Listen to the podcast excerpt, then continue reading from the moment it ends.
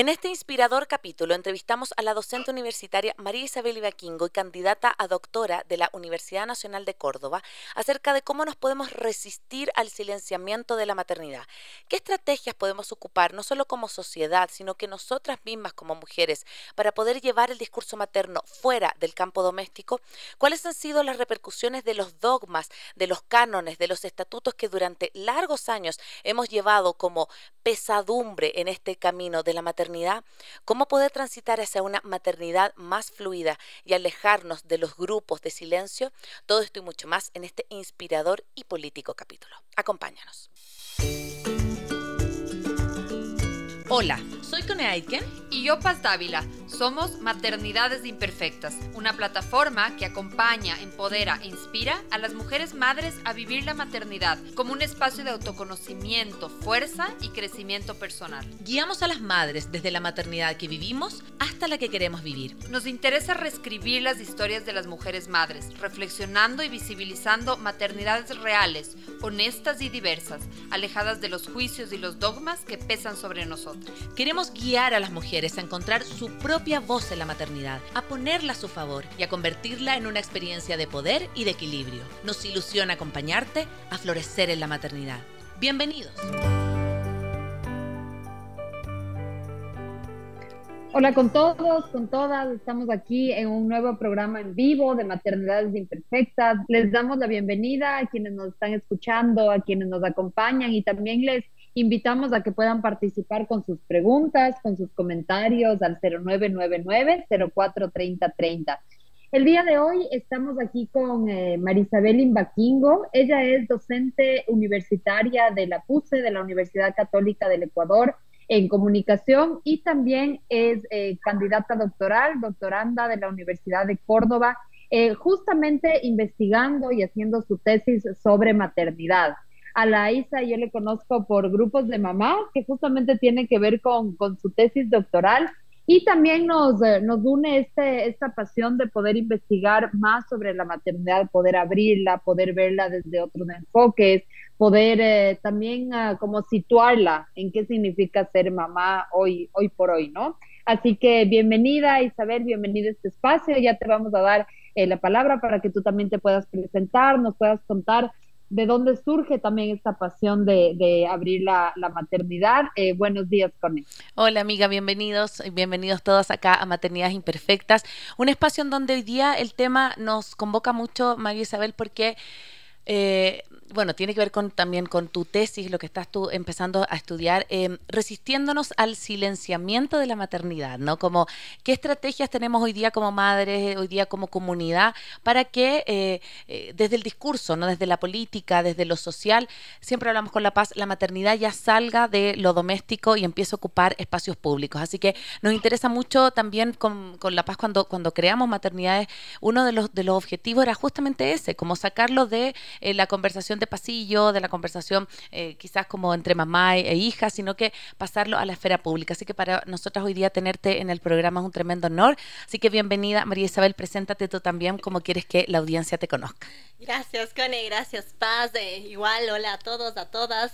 Eh, bueno, el honor es mío y gracias por, por haber creado estos espacios, este proyecto que es importantísimo porque es un proyecto que se resiste al silenciamiento, que se apropia de las formas de comunicación, me parece lindísimo porque además eh, ustedes pasan de lo digital a un medio tradicional y en eso se ve un poder de agencia muy interesante, muy importante que se da y, eh, y, proponen relatos, ¿no? Proponen relatos desde lo propio, desde, desde la experiencia diversa y de entender que no es una la maternidad, sino son varias maternidades, mm. así que más bien a ustedes, mm. gracias por haber creado estos, mm. estos espacios y como, como dices, Cone, es importante que la maternidad empiece a reubicarse jerárquicamente dentro de las esferas como tal y empiece a tener el valor simbólico, político, social que requiere para el, labor que es, ¿no? Porque nosotros sostenemos la sociedad desde las maternidades, desde los cuidados, ¿no? Y requiere una conversión de ese orden como tal. Sí. Cuéntanos un poquito más de ti, eh, María Isabel, que mm, si eres mamá, bueno, sabemos que eres mamá, pero cuéntanos un poco también, em, eh, ¿por qué también nació esta pasión de estudiar la maternidad? ¿no? Hoy día eres doctoranda y tu, y tu tesis va a tratar justamente de este tema que vamos a hablar hoy. Cuéntanos un poquito, ¿desde dónde nace ese deseo de, de hablar también de la maternidad? Claro, nace desde una urgencia, digo yo, nace desde la propia urgencia de la maternidad, ¿no? La maternidad nos, nos mueve y nos transforma. Yo siempre digo, la maternidad es brutalmente transformadora y mm. resalto la parte de, de, brutal, ¿no? Porque nos, nos reconfigura y nos trae consigo una crisis de identidad, que es lo que a mí me, me generó. La, mi investigación surge como esta urgencia, como esta respuesta, donde encuentro yo después de haber tenido a mi hija, tengo una hija de cinco años con Sofía, y eh, después de tener a Sofía, eh, yo empecé a, a tener esta crisis de, bueno, no me identificaba con los mandatos de la maternidad, viene todo lo que ya hemos conversado y usted lo retiene todo el tiempo, la, la, ambivalencia, la culpa, las contradicciones culturales, etcétera, ¿no?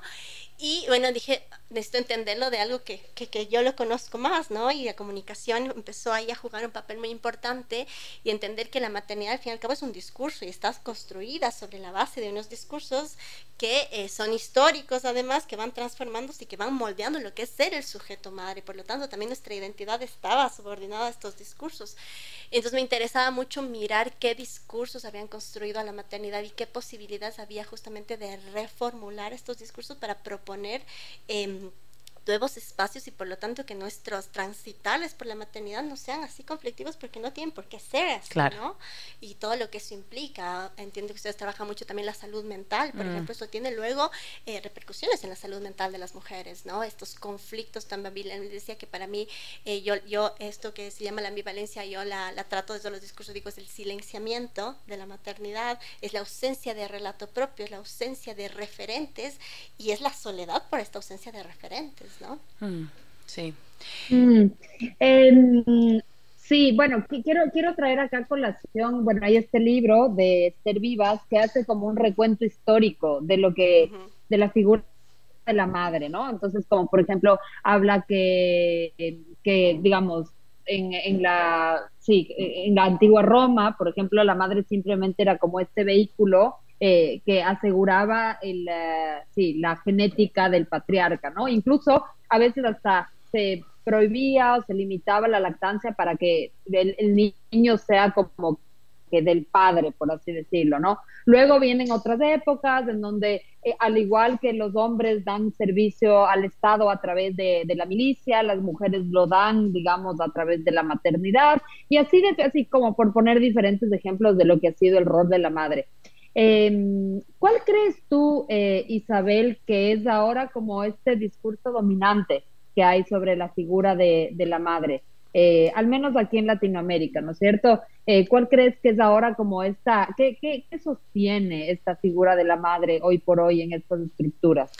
Ya, eh, mira, yo eh, justo sobre eso he estado como cuestionando un poco porque hubo un momento en que yo estaba pensando que hay como una vindicación de la madre y hay una esta posibilidad de replantearnos unas eh, maternidades disidentes, pero al mismo tiempo aparecen con más fuerza otros discursos que siguen sosteniendo los mandatos que acabas de mencionar, ¿no?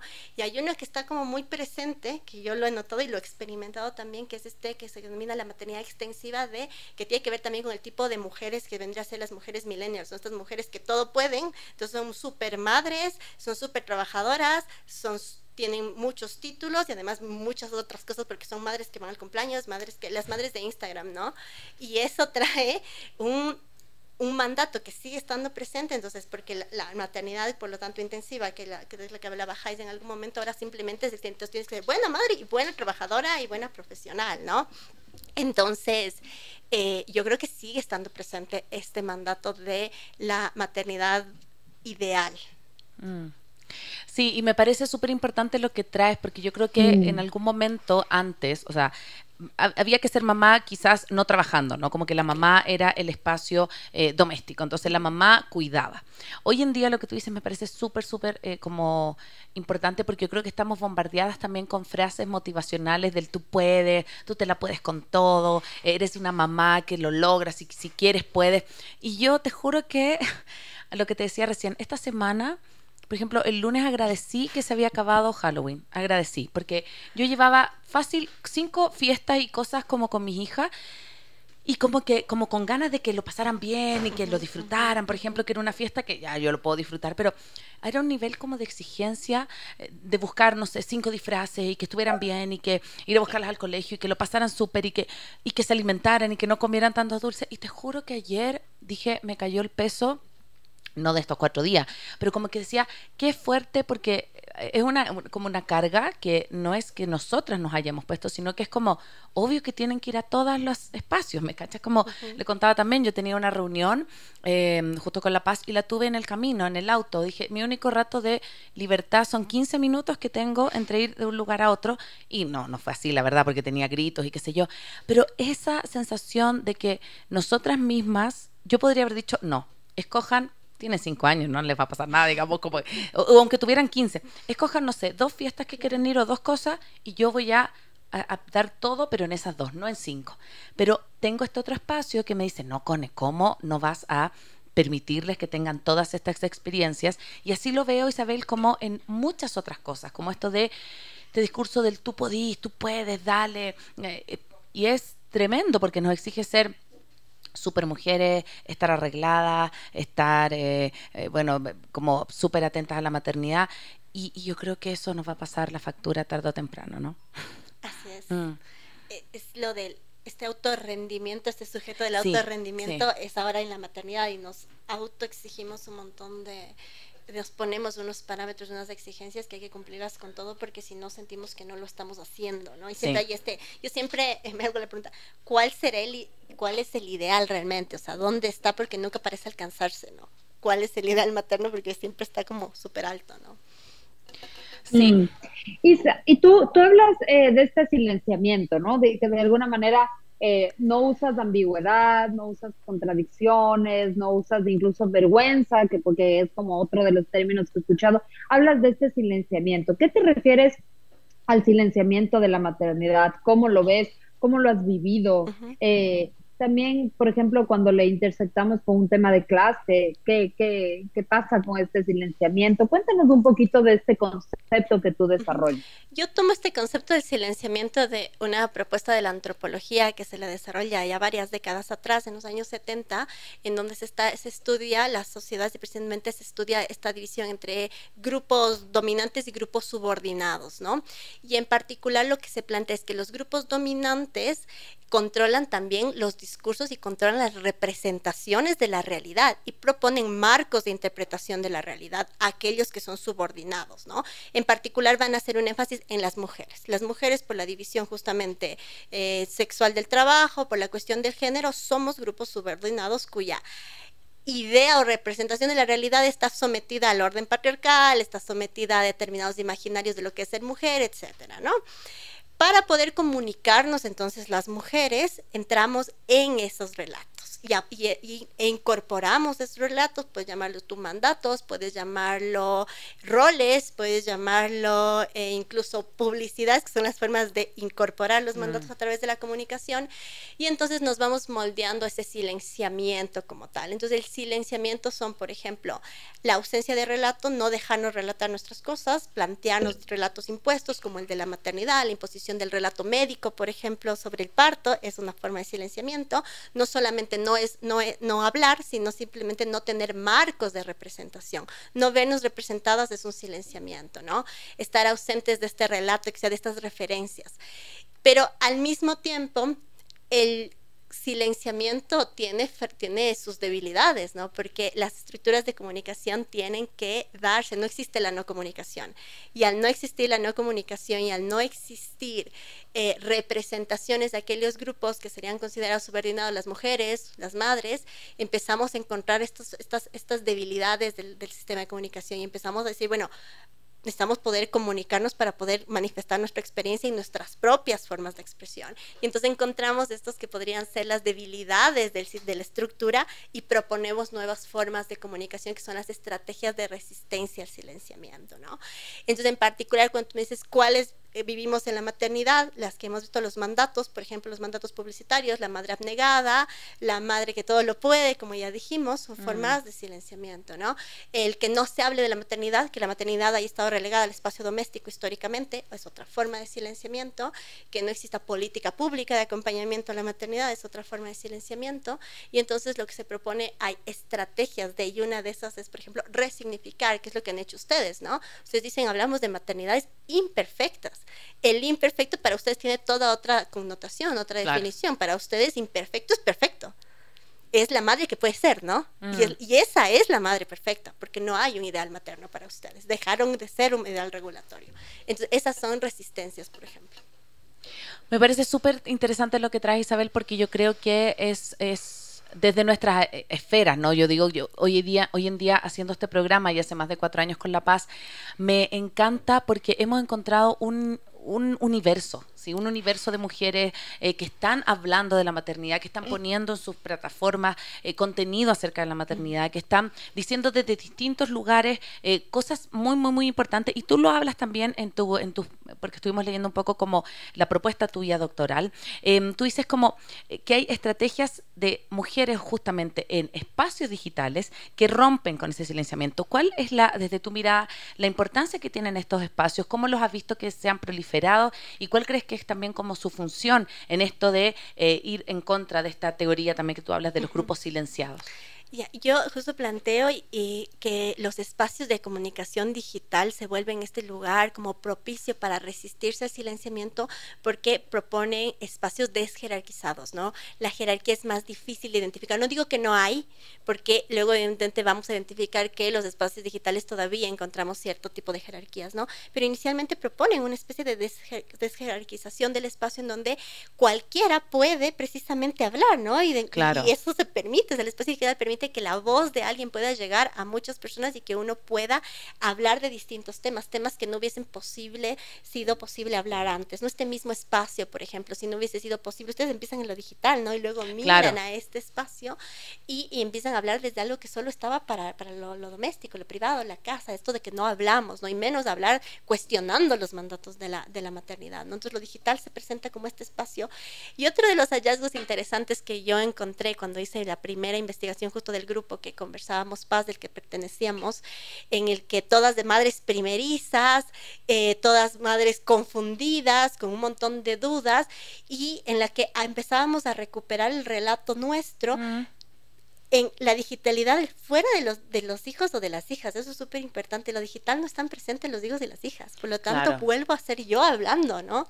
Porque acuérdate que afuera están ahí, aunque, y, aunque uno diga, que, diga no. que no.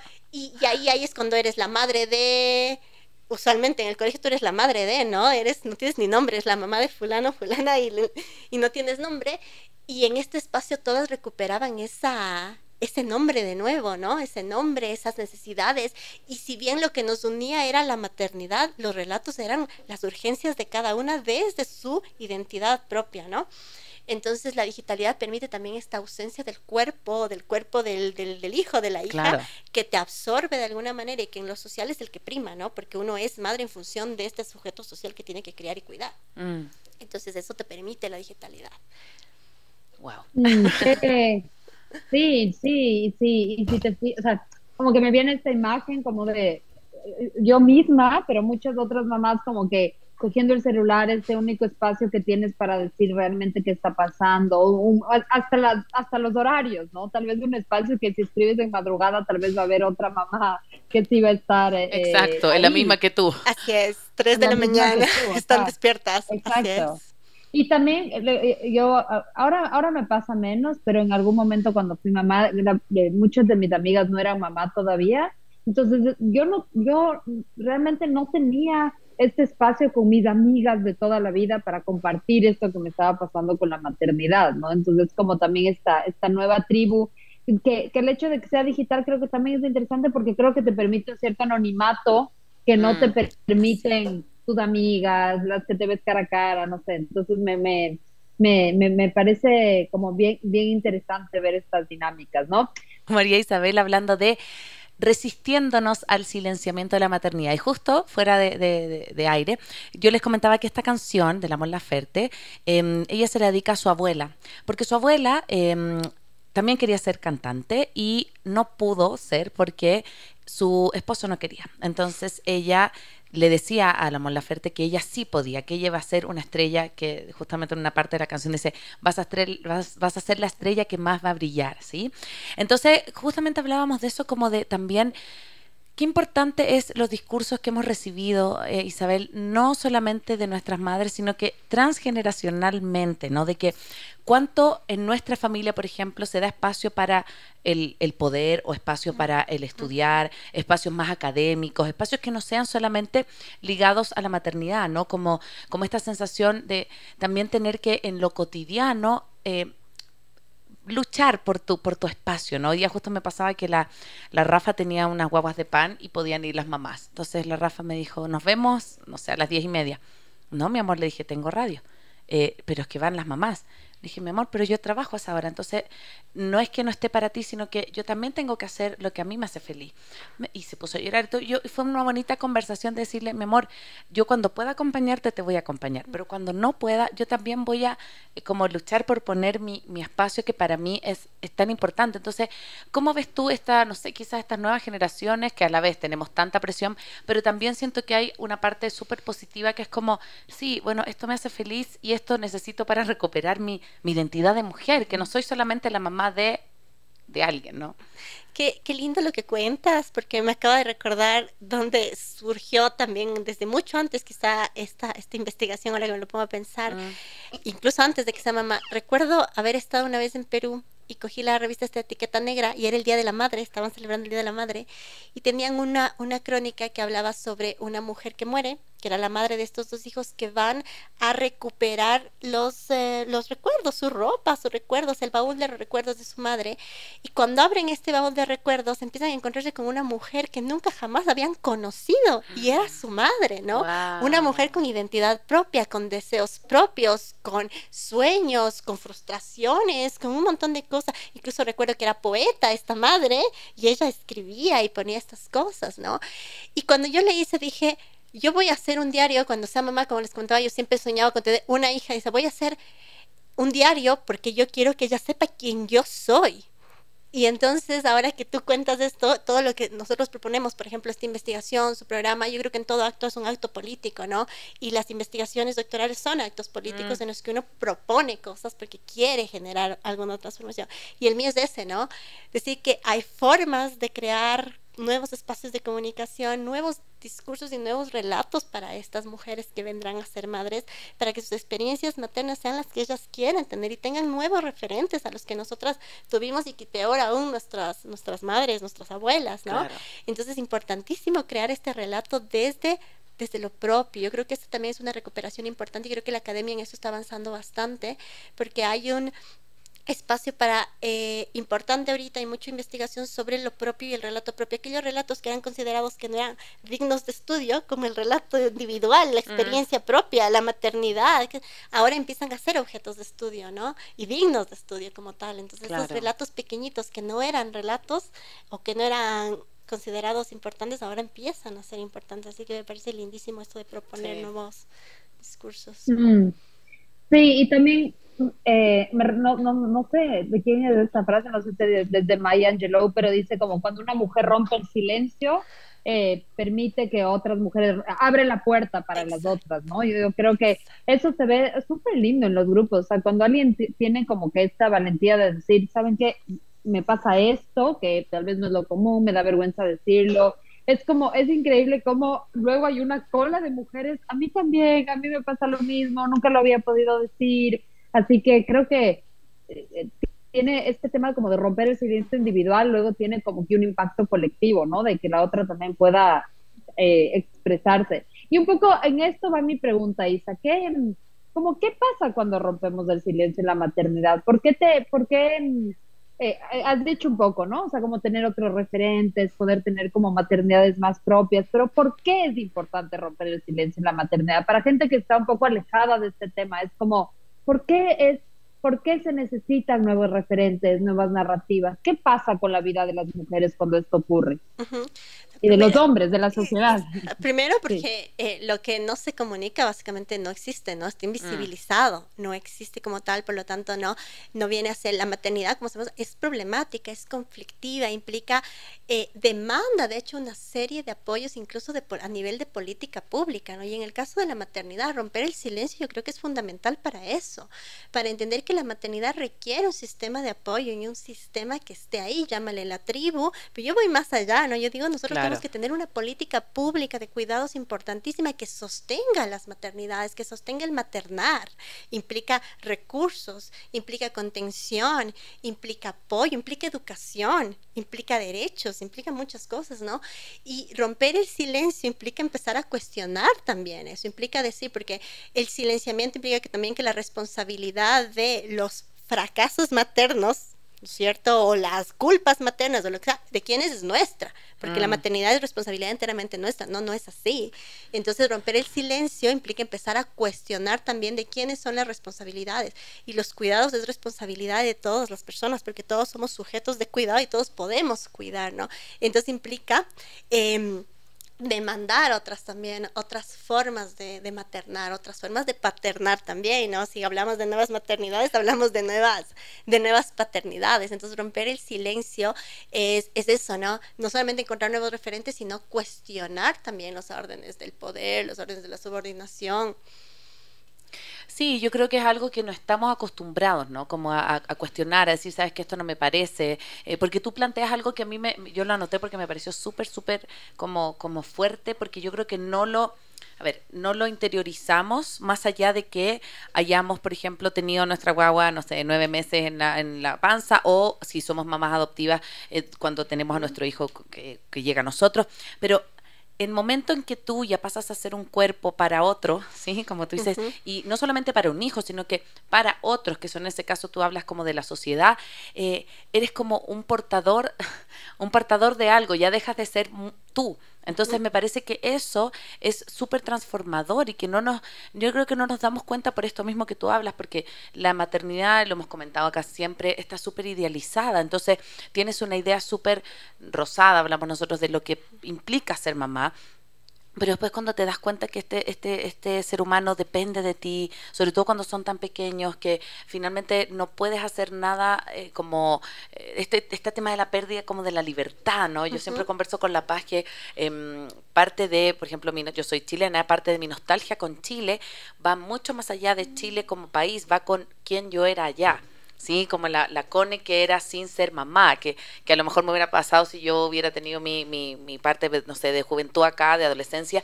Yo creo que extraño la mujer que no, la mujer que fui sin ser mamá. Entonces, ¿cómo ves esta como dicotomía las mujeres de, esto de, bueno, soy mamá, sí, es lo que yo soñaba, me encanta, pero también generó una fractura tremenda en mi identidad, en mi ser?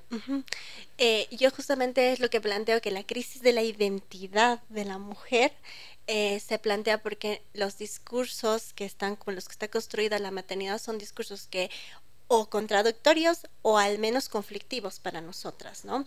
Entonces, ¿de dónde planteamos esto? Eh, el discurso tiene esta capacidad de construir sujetos. Mm. Nosotros nos construimos mujeres, hombres, profesora, alumna, estudiante, política, lo que sea, en función de unos discursos que dicen esto es ser mujer, esto es ser hombre, esto es ser niño, esto es ser niña, y vamos incorporando estos, estos relatos, ¿no? En las mujeres había uno, claramente, que era la maternidad es así, la maternidad es sacrificada, la maternidad no es libertad, la maternidad es dar, ¿no es cierto? La maternidad es dejar de ser, básicamente. Mm. Dejas de ser este sujeto, Isabel, Paz, Cone, y te mm. transformas en la mamá de, ¿no? Y la mamá para, que es súper importante, la mamá para. Entonces, eh, tienes una crisis de identidad porque dejaste de tener un discurso propio, pierdes voz. O sea, la maternidad implica una pérdida de voz. Yo por eso hablo de, la, de las mujeres como un grupo aún más subordinado, las mujeres madres un grupo aún más subordinado dentro de las mujeres, porque pierdes voz, pero bueno, pensemos incluso, somos alejados al espacio doméstico, no nos vamos con baja de maternidad. Sea, te alejas del espacio doméstico y pierdes tus espacios donde antes estabas con tus amigas, pierdes el trabajo por un momento, te silencias y pierdes entonces la identidad producto de ese silenciamiento. Entonces ahí viene otra vez recuperar el eh, hablar, no es solamente hablar, es recuperar la identidad propia, es decir, yo soy, yo hablo, entonces yo soy.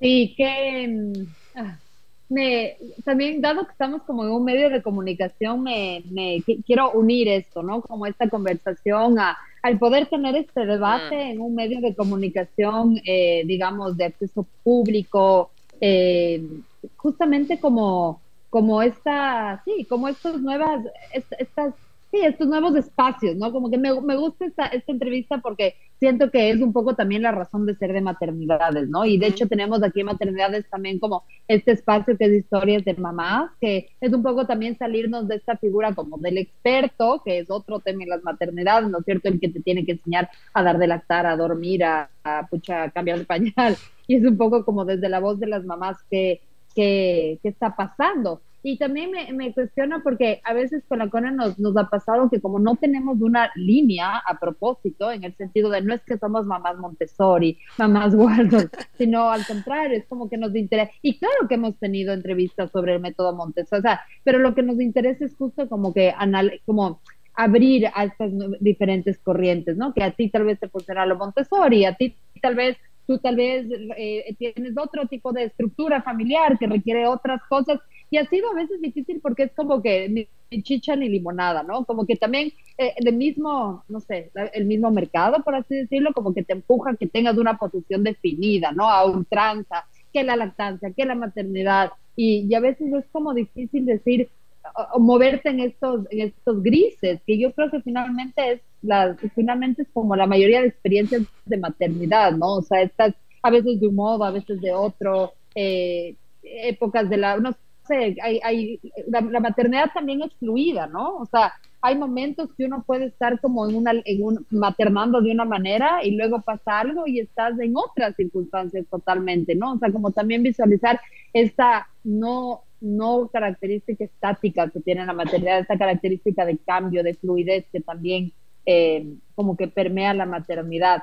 Y en ese sentido, Isa, quisiera como preguntar, situándonos en Ecuador, Sí, y un poco como también tomando tu propuesta que habla de romper la maternidad como desde el punto de vista hacia una política pública, hacia políticas que miren a las madres. Hoy por hoy en Ecuador, para ti, eh, ¿cuáles son como estos urgentes que hay con las, con las madres, con, el bienestar materno, con, con las maternidades en Ecuador? ¿Cuáles, qué, qué, qué, qué, son estos puntos como que urgentes de comenzarlos a posicionar, a verlos? Sea, primero llevarlo al debate, ¿no? Porque si tú mm. ves en, en, los debates sobre las mujeres, en los debates sobre género, la maternidad todavía incluso es uno de los debates que menos se, se trata, el cuestión de eh, apoyar la maternidad. O sea, me refiero, yo creo que es muy importante, por ejemplo, con, así como apoyamos el derecho a decidir, que yo creo que es fundamental, hay que apoyar el derecho a cuidar también. Y lo que implica el derecho, el derecho a cuidar implica que yo tengo las condiciones para poder cuidar. Y sabemos que eso no se da, porque está atravesada, como tú ya decías, por una cuestión de clase, por una cuestión de educación, por una cuestión de recursos. Entonces, no todas las mujeres podemos cuidar dignamente. Y eso implica que necesita entrar en el debate y necesita empezar a cuestionarse desde la esfera pública la maternidad, pues la maternidad entra en la esfera pública. Hay que politizar la maternidad, a mí me parece fundamental eso. Y lo que tú mencionabas hace un momento, hablar del relato, aquí hablar de relatos de madres, de mujeres, es politizar la maternidad, ¿no? Es decir, que la, la, lactancia, es decir, que el tiempo que yo quiero quedarme cuando mi hijo son cuestiones que tienen que estar en la esfera pública hablándose porque el Estado debe garantizar estas condiciones, sea que yo quiero o no quiera hacerlo, pero el Estado debe garantizar la posibilidad de que yo lo pueda hacer. Cuidar hijos, no cuidar, dar lactar, no lactar, de lactar, ¿no? Estoy, mm, bueno, no sé si voy después de la pausa, no, voy a ir antes de la pausa con esto. Es que lo que dijiste me, me, trajo una campaña que está realizando la comunidad mujer en Chile, una organización acerca de la carga mental, ¿ya? Entonces, eh, es un test que yo le invito a las personas que están escuchándonos que lo hagan, es www.cargamental.cl, ¿ya? Y que habla de que el cuidar y el hacerse cargo de todas las tareas del hogar también es, es trabajo, es cuidado, lo que tú decías. Y salen imágenes de mujeres llenas de POSIT, ¿ya? Como comprar panza, que no sé qué, y tú tienes que hacer un test para ver en tu casa como cuál es la carga mental que tú, que tú cargas, independiente que trabajes remunerada o no remuneradamente. Y hay una, hay una mm, un, un porcentaje que me llamó tanto la atención y lo quiero comentar que dice que el 53% de las mujeres que trabajan remunerada y no remuneradamente viven pobreza de tiempo, ya versus un 36% de los hombres en dicha situación. Es decir, la pobreza de tiempo se entiende como escasez de instancias para descansar o disfrutar del ocio porque tienen una carga excesiva de trabajo. Entonces, es lo que tú dices, como este también, eh, cómo cargamos y cómo también los discursos hacen que el cuidado como, como tarea no solo no sea remunerado, sino que no sea visto, que es como obvio que eso se hace, pero uno mira de atrás y dice, wow, todo el trabajo que hay detrás de organizar una casa, de llevar a cabo lo doméstico, es algo como tú decía esa palabra, brutal, que no nos, no nos damos cuenta porque como no lo cuantificamos, no lo vemos. Como no está dicho, no se ve. Y lo que no está dicho justamente, como tú decías al inicio, está súper silenciado. ¿sí? Así que bueno, yo invito a las personas que lo hagan. Yo no lo he hecho, así que yo lo voy a hacer también y después les cuento cómo me fue resistirnos al silenciamiento de la maternidad. Y justo fuera de, del, aire, bueno, le contaba que estoy, ah, iba a empezar a hacer el test, pero lo voy a hacer después cuando tenga tiempo, eh, de la carga mental, porque una de las cosas que, que me he dado cuenta, Isabel, en el último tiempo es que cada vez se nos suman más labores, más allá de como alivianar la carga, se suma, se suma. Hay una cosa más, una cosa más. Y nosotras dos que tenemos guaguas chicas, eh, está, por ejemplo, no sé, el tema de las loncheras. Yo hace un mes más o menos trajimos a la Alexandra Jaramillo, que era una, una nutricionista, decía, yo opino lo mismo. y día está como la tiranía de la lonchera, que tú tienes que hacer esta cosa perfecta con corazones y no sé qué. Y cuando tú te... Porque es inevitable compararse. O sea, tú dices, ¡Ah! pero yo no sé, le mandé con suerte un pan redondo con un pedazo de queso y no, y no me dio para más. Pero como que entre las mismas mujeres yo creo que está esta cosa como del discurso hegemónico de qué significa ser una buena mamá, de, de, que tienes que eh, ser súper bacán y hornear y no sé qué. Y Uy, yo siento que eso, en vez de como hacernos tribu y ser sororo, me parece todo lo contrario, que te genera estas polarizaciones y estos bandos, que es justamente lo que nosotros buscamos como sacar acá en maternidad, es que no necesitamos casarnos con una manera de hacer las cosas, ni con una, ni con una doctrina en especial, pero yo creo que vamos para allá, no sé cómo tú ves eso. Eh, yo creo que esto de la, de la buena madre que tú acabas de decir, que es como el, el mandato hegemónico como tal. Ahí hay un, que digo, siempre es ese riesgo, ¿no? Porque la buena madre es una especie de, nunca está definida la buena madre, si después a pensar, nunca siempre está definiéndose, ¿no? Y siempre está definiéndose en función de a qué es útil la buena madre. Y entonces, conforme va cambiando lo que se espera de la buena madre en función de prácticas como de comercio, por ejemplo, de mercado, de que es ahí donde viene lo del, por ejemplo, la lonchera que dices claro, ¿no? O sea, ahí se ha construido todo un aparato de consumo para que la buena madre entre, ¿no? Y responda a esa lonchera. Porque claro, responde ese mandato. Tiene, responde ese mandato. Entonces, mirar que la buena madre está de alguna manera, tiene que ser útil a un sistema, tiene que ser útil a un sistema de consumo y a un sistema de producción específico. Entonces, esta buena madre nunca termina porque es una buena madre que tiene que ser eh, productiva siempre, siempre, siempre, porque nunca va a dejar, nunca va a llegar al ideal máximo de ser buena madre, ¿no? Y mm. por eso estamos extenuadas siempre, somos súper cansados, pero siempre nos existimos más porque siempre hay más exigencias que cumplir. Hoy es la lonchera, mañana será el curso de baile, pasado mañana será el deporte que los niños tienen que salir. La pandemia creo que fue eso, ¿no? La pandemia mostró el fracaso de lo que yo les decía un momento, la idea de la conciliación. No existe la conciliación. Mm, sí, cuéntanos un poco de eso, porque yo también creo que no existe. no existe, ¿no? Porque la conciliación es un mito, es un mito, yo lo, lo, lo, veo como una, una narrativa de ficción que las mujeres nos hemos contado para decir si podemos trabajar y podemos cuidar, cuando el trabajo es en sí, un, cuando el cuidado en sí es un trabajo al tiempo completo, solo que no remunerado. Y con la mm. idea de que lo no remunerado no es trabajo, entonces hacemos dos y hasta tres trabajos. Tú mismo ahorita ya lo has dicho, el trabajo mental es otro, ¿no? Y ese es aún más invisible. Entonces está el trabajo de los cuidados, el trabajo mental y el trabajo trabajo, porque además ahora una mujer tiene que trabajar, mm. ¿no es cierto? Por varias razones, incluso por cuestiones económicas, sociales, etcétera, y, y obviamente de desarrollo personal. Y ahí está, ¿no? O sea, no existe. Es imposible que tú hagas las dos cosas al mismo tiempo. Los cuidados requieren atención 100% y el trabajo también. Entonces, ¿cómo hacemos? Y, yo también creo que tiene que ver con un tema público. O sea, eh, países obviamente eh, más desarrollados, obviamente, tienen políticas que son realmente, sí que, posibilitan, habilitan un poco más la, esto que hablamos de la conciliación. O sea, hay postnatales masculinos extendidos, hay un año donde papá y mamá pueden decidir si mamá se queda, por ejemplo, a lo mejor los primeros seis meses y después se queda el papá. Entonces, como que esta sensación de que sí se puede lograr con, obviamente, con políticas estudiadas y con, y con yo creo que con la intención de quienes hacen esta, estas legislaciones, de que efectivamente no recaiga todo en la mujer. Porque si no, es lo que hablábamos siempre, es la precarización del cuidado. Y vas al lugar más vulnerables y ya no es solo la mamá, sino que eh, se terceriza, es la abuela, es, eh, por ejemplo, el cuidado recae incluso en un hermano mayor, en una hermana mayor. Entonces, estamos mirando que ya no es solamente la figura de la madre, sino que también es la figura de la familia como extendida, pero siempre materna siempre materna. Entonces, volvemos a este círculo, ¿no? ¿Cómo ves que eh, está como esto discutiéndose ya a nivel como de política pública? ¿Cómo ves que está Ecuador o Latinoamérica en poder avanzar a que efectivamente haya una mirada mucho más conciliadora, inclusiva en que la mujer, si quiere trabajar, no tenga que renunciar a su vida fuera de eso?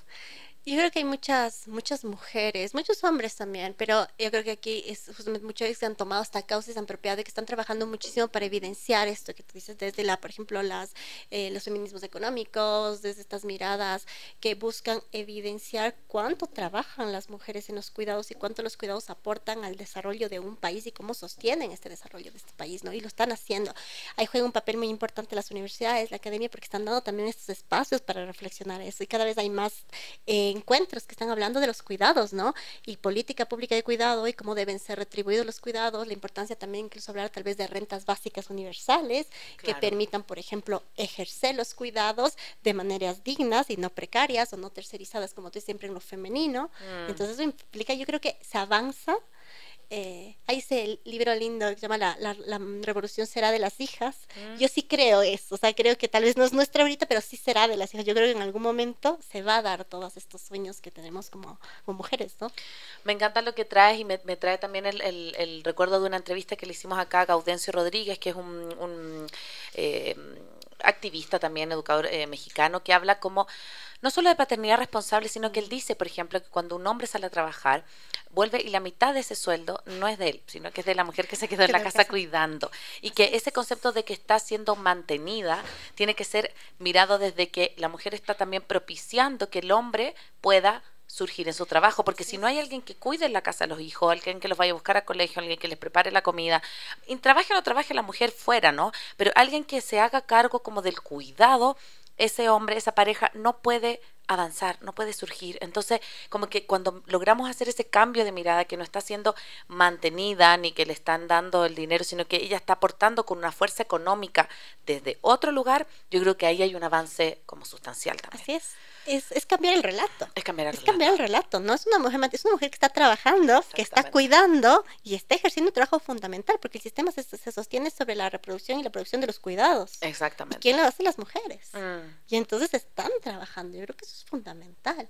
Y creo que ya se habla mucho más de eso. Se habla y se dice, están cuidando, están trabajando y se está avanzando. No hay que todavía hablar más, más debate, cuestionarse lo de los cuidados y la importancia de que todos cuidamos, ¿no? Eso creo que es importantísimo, ¿no? Y lo cuidamos no en función del género, sino en función de que somos seres humanos vulnerables y por tanto estamos ser cuidados y capaces de cuidar. Sí, sí. Y cuéntanos ahora ya acercándonos casi al final del programa, María Isabel, em, ¿cómo va tu tesis? ¿Cómo va este estudio que tú estás haciendo? ¿Cuándo tienes alguna fecha de término? Porque nos encantaría obviamente cuando ya lo tengas, eh, tenerlo, compartirlo, también poder socializarlo. Cuéntanos un poquito de eso. Bueno, mi meta, mi meta inicial es terminar al final del próximo año. Ahorita estoy justamente iniciando el proceso de campo, que es la recolección, la recolección de estos datos de estas em, comunidades que yo voy, que voy a analizar y espero hacer terminarla para, para finales del próximo año. Es, es mi meta, veamos, porque también la pandemia a mí me atrasó muchísimo. Me atrasó muchísimo porque yo tuve que incluso ahí hacer una...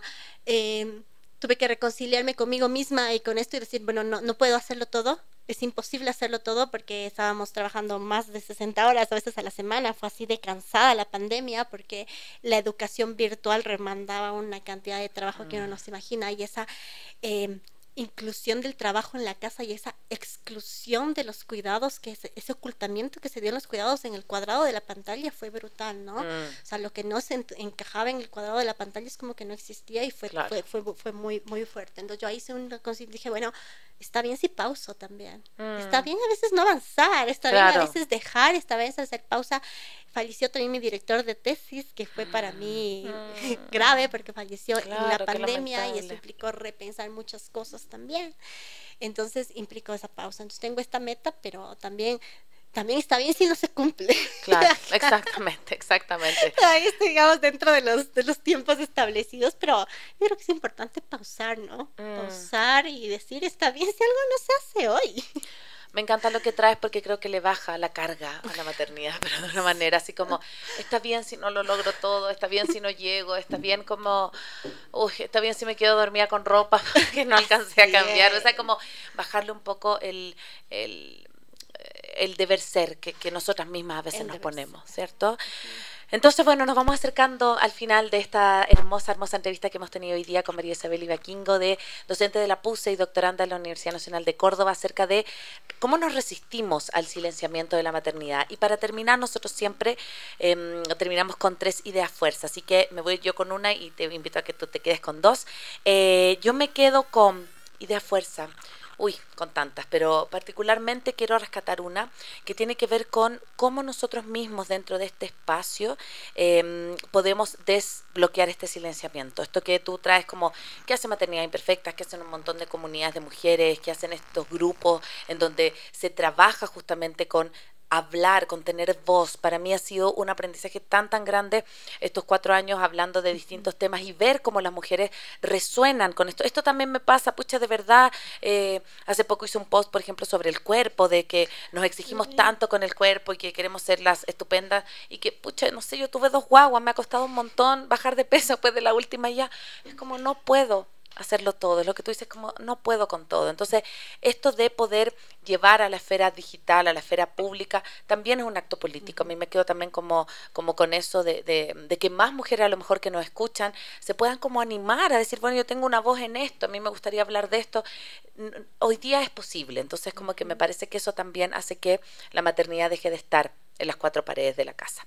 ¿Con qué te quedas tú? Eh, voy a continuar un poco con esa idea, eh, voy a eh, volver a resaltar la importancia de este espacio que ustedes han creado, porque ustedes llevaron en las estrategias de silenciamiento y como niveles, ¿no? El primero es escuchar, escuchar el relato de otro que está invisible, como este de contar a la amiga, decir y decir, mira, a mí también me pasa, ahí ya hay un rompimiento de ese mm, silencio, porque a mí también me pasa, es un reconocimiento de que en el otro hay un espacio de, de diálogo y que el otro es un sujeto que le pasa algo, ¿no?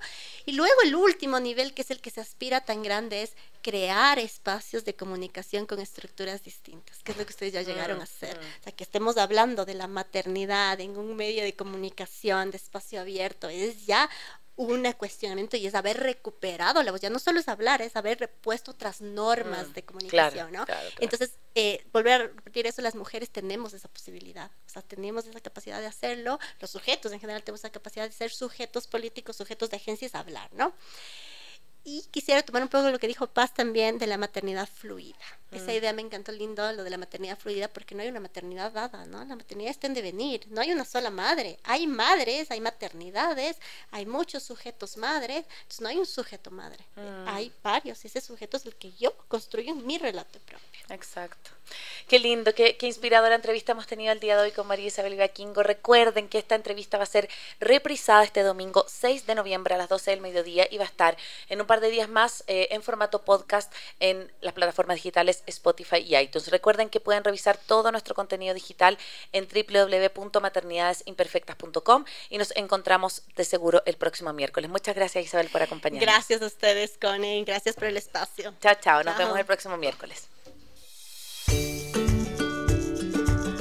Soy Cone Aiken. Y yo, Paz Dávila. Gracias por regalarte este tiempo de autocuidado y crecimiento. Si quieres escuchar más capítulos y contenidos sobre maternidad y crianza, no olvides de encontrar nuestro podcast en iTunes y Spotify. Y a través de Radio Sucesos todos los domingos a las 12 del mediodía. Te esperamos.